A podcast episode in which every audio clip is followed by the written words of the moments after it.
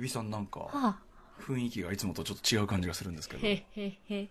髪型がちょっとね今日は、ちょっとグッとこう上に上げて、ははいあ、自分ではできない、はいお団子にお団子スしタイルてでもらいました。すごい可愛らしい素敵ですけどねありがとうございますはい、これどうされたんですかこれはい やー、歌丸さん、大変です。大変なことが起きちゃったんですか日々、はい一人ではい雑誌に載るってよ。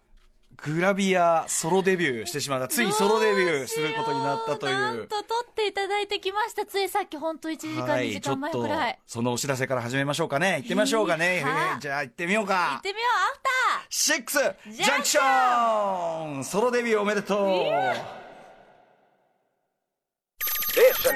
After Six Junction. 1月30日水曜日6時を過ぎました、えーラジオでお聞きの方もラジコでお聞きの方もこんばんは TBS ラジオキーステーションにお送りしているカルチャーキュレーションプログラム「アフターシックスジャンクション」通称アトロクパーソナリティは私ラップグループライムスターの歌丸ですそして水曜日パートナー TBS アナウンサーの日々真央ー子ですはいということでソロデビューおめでとうございますいやいやいや本当にもう、えーあのーちょいちょいね、あの、はいアトロック三姉妹的なのでも、えーブロディとかね、テレビブロスとかでもありましたし、はい撮っていあただいとて、あと前に、あれですよね、あのー入社1年目ですかそうですねはい1年目の時は同期、まあ、女の子3人っていうのもあって、ええ結構何度か雑誌にうんうん載せていただくこともあったはんい、ですが、ソロデビュー画期的じゃないですか、これ。ちょっとね、一人で、だから今日とっても緊張して、はい前回はやっぱ姉さんたち二人もいたし、 姉さんはいそう銃も持って行ってたんで、何かあったら戦えるっていうスタイルで ええね、ええ行ってたんですけども。いろいろね、側があり、まあ、まあ僕らね、周りもね、はい勝手知ってる人がいましたけそどう、ね。田村さんも来てくださったあし、ーでも今回はまあありがたいことにおはい話はをいただきまして、これ、どちらの媒体でやられたんですえかっと、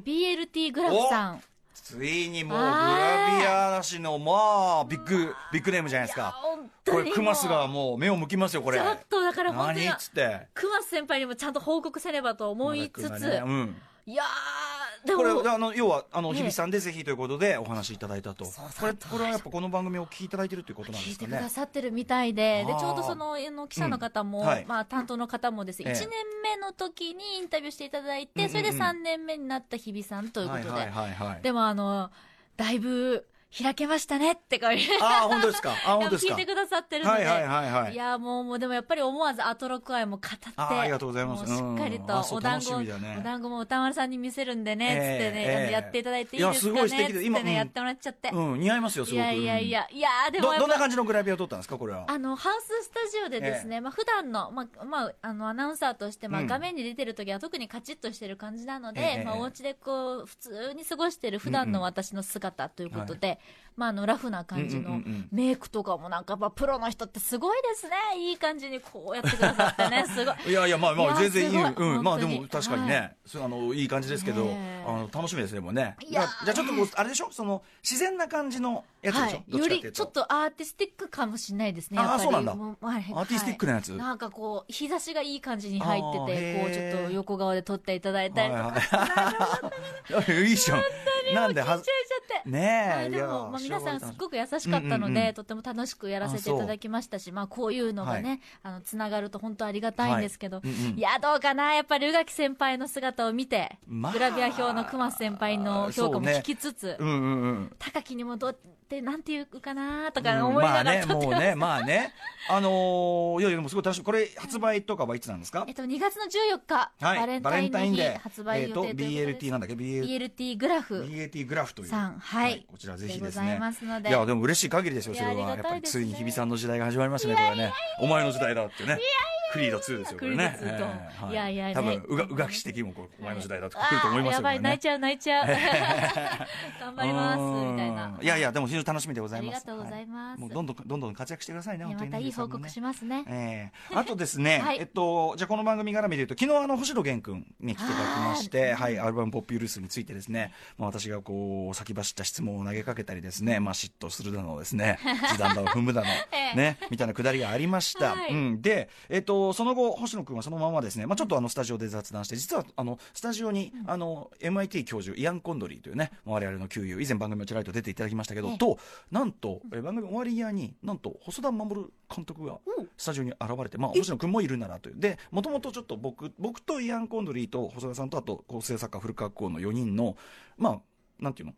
なぜかその4人のいつも会が何年かに1回開かれるんですけどそうなんですかやろうぜっていう時にちょうど星野,、あの星野君の会だったんで、ええ星野君にも会いたいしってんで、まあ、実はいらしててといあらうあねらあらはい、でまあだからすごいですまあよ。豪華なまた顔そぶのれ未で来の未来コンビがしかもだからまあアカデミー賞あれれねれ今ノミネートあ中れれれすごいえーみたいなのがあって、まあ、すごい豪華なあれがあってまあ、その後我々はねわいやいないなと言ったんですけど、星野君はそのまま、えー日本放送の「オールナイトニッポン、ね」火曜日1時からのやつをねやりには行ってですねでそこの放送内ですごくまたこの「アフターシックスジャンクション」出た話をいっぱいしてくださってですね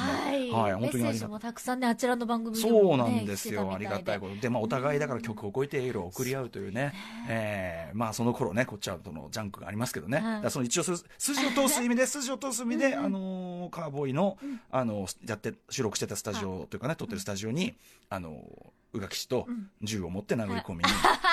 先週、あのーあそうだったんですかはい、先週エレベーターホールで、はい太田さんと、まあ、偶然会って、太田さんと会うと、まあ、大体エアガンで、まあ、空打ちされるわけです、はいはい打ち合いが始まっでて先週、ここっち丸腰だったんで、はい あの完全に一方的にやられる方だったんで、ちょっと悔しかったんで、あ装備してはい大量の牡蠣を持ってですね、大量のは牡蠣、い危険すぎる、えー殴り込みをして、一 応、まあ、なん何の筋だか分かりませんけど、ええ筋を通しておいたといあうね。ちゃんとそこはがいきっちりとね、そんなくだりも肩をつけたとはい肩をつけた肩肩肩をつけてまいりましたついたとんだかいどうだうったねかこともありましたまあとにかくあの星野君本当にねうんあの話も話もめちゃめちゃ面白かったですしははいいあのありがとうございましたというねあとはやはりねゴールデングローブ賞ノミネートそして今アカデミー賞ノミネートを控えた細田さんの話も本当に面白かったですけいどやーこれはまたいずれね、はいぜひお話改めて伺いたいです番組ねでも、はい、伺ってみたいと思います。はいとお願いいたしまあすたりでございます。ええでですね、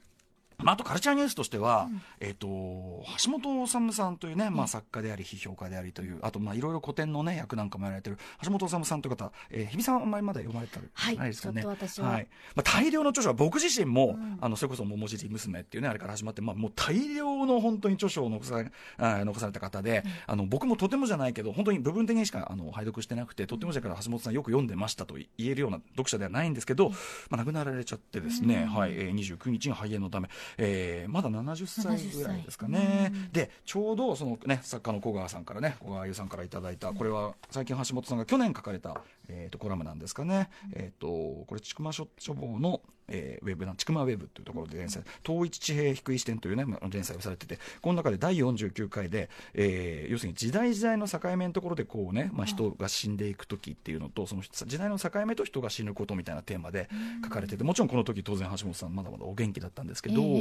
まさにちょっとこれ、要するに平成の終わりにですね、うんまあ、橋本さんがちょうどこう終わりにお亡くなりになる、しかも僕がちょうどね、橋本さんの著書の中で、一番読み込んだというか、あの印象に残ってるのは、89っていう。 89、ええまあ、平成元年ですよね、うんうんうんえー、とその1989年という1年に焦点を絞ってその89年に何が起こったかっていうのをあの橋本さん流に批評するというか一冊があってこれをすごく愛読してたんですねそれと「ナインティーズ」っていうさらにそれの続編というか、90年に入ってからの話というやつででまさにその時代の区切り目をその橋本さんがどう見るかというだから僕的にはそのこのコラムとああそういえば89すごく読み込んでたなっていうこととこのタイミングで橋本さんがお亡くなりになられたっていうのはなんかちょっとね、あのーあーなんかこう不思議な因縁を感じるというか、はい、えーなんてことを思いながらですね、まあ、ニュースを受け止めた次第でございます、ちょっとでも私ごときが橋本さんのあの業績とかもろもろについて語るにはちょちょっと私力不足でございまして、この程度しか振られないんですけどね、えーといったあたりでございます。はいでですねウィンターソング、はい実は日比さんにも選んできてなんつってね、はいはい今週あのアナウンサーチョイスでいこうかと思ってるなんつってたけど、まあ、いろ今週ちょっといろいろありましてそうですねイはいレギュラー、い、い意味でイレギュラーないい意味でイレギュラーなええいろいろあって、えっと、今週、来週お願いします。はわ、かりました考えておきますはい。で、あここでまたウィンターソングかけるべきとこなんですけど、ちょっとですね、この後、えっと、カルチャー最新レポートのところでですね、実はそこでちょっとかけたい曲がありますので、おーはい、今日はちょっとウィンターソングコレクションはお休みさせていただいて、ははいい、とっととメニュー紹介いってみたいと思います。はいカルチャーキュレーシ早ョン速プログラム、アフターシックスジャンクション、1月30日水曜日のメニュー紹介です。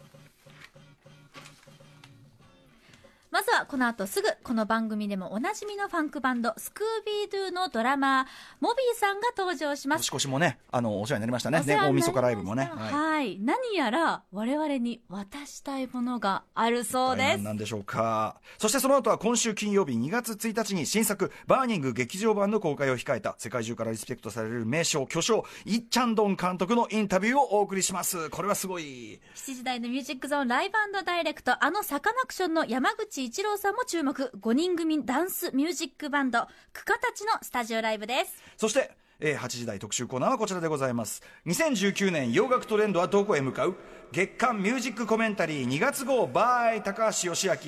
明はいということで、えー番組おなじみ音楽ジャーナリスト TBS ラジオジェンス生活は踊るの選曲も手掛けてらっしゃいますあとあの、えっと星野源君のインタビューねオフィシャルインタビューなんかも最近はものすごく、えー分量手掛けられてらっしゃいます、えーあとは、まあえー母数ね全然違いますけども、母数リスナーの母数は違いますけどもライムスターのインタビューとも手掛けられていらっしゃい ます高橋義明さんに、はいえー目まぐりしく、えー移り変わる洋楽シーンは今どのような潮流の中にいるのか最新チャートや注目の新譜などなどに、えー関して解説していただきますはい。そして8時台の後半は、リスナーとたの楽しくお話をするアートルックカルチャーの凱旋です。リスナーの皆さんと電話をつないで、この番組で紹介したカルチャーを実際に見た、行った、遊んだという方に直接その感想を伺います。電話出演ご希望の方は、電話番号とこの番組で紹介し実際に触れたカルチャーを書いて、メールアドレス、歌丸アットマーク tbs.co.jp、歌丸アットマーク tbs.co.jp までお願いいたします。それではアフターシックスジャンクション行ってみよう After Six Junction.